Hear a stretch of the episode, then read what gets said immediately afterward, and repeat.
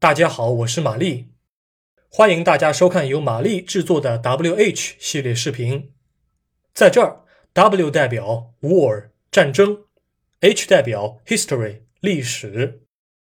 本视频现在收录于战斗位置中途岛的 4K 导演版之中。欢迎关注我的微信公众号马哈拉什 v 里，以阅读该版本的重要说明。现在，请您静静欣赏。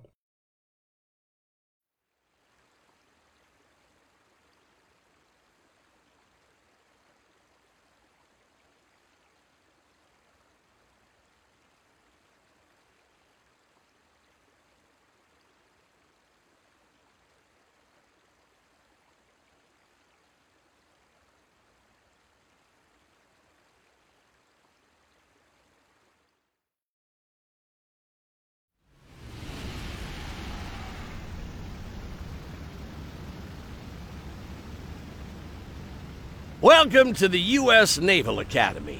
Today, you will learn ship control. First, look at your instruments. Top right is the compass. It displays the heading of your ship, the direction you're looking, and the whereabouts of enemy units. Bottom right is your helm. It displays the setting of your engine and rudder, and your current speed. Center screen is the crosshair. It shows you where you're aiming. Bottom left is the unit window. Now it displays information about your current unit. The initials to the right of the name tell you the class. DD stands for Destroyer. Your other instruments are detailed in later tutorials. Move the throttle control up or down to change engine setting. Settings are full speed, half, and back.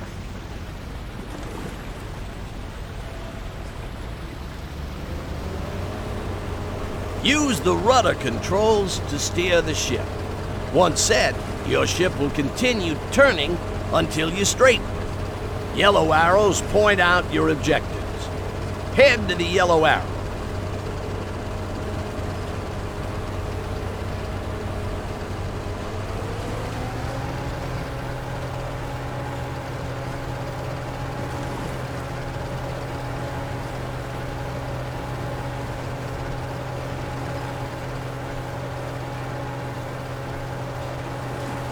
Now, that was a splendid piece of navigation, sailor.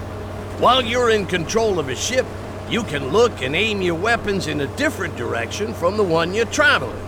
Try looking around.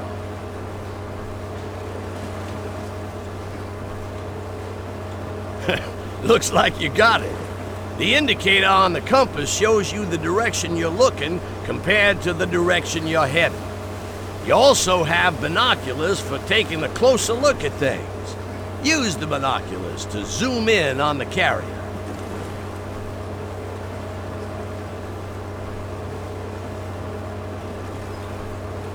Excellent work, sailor.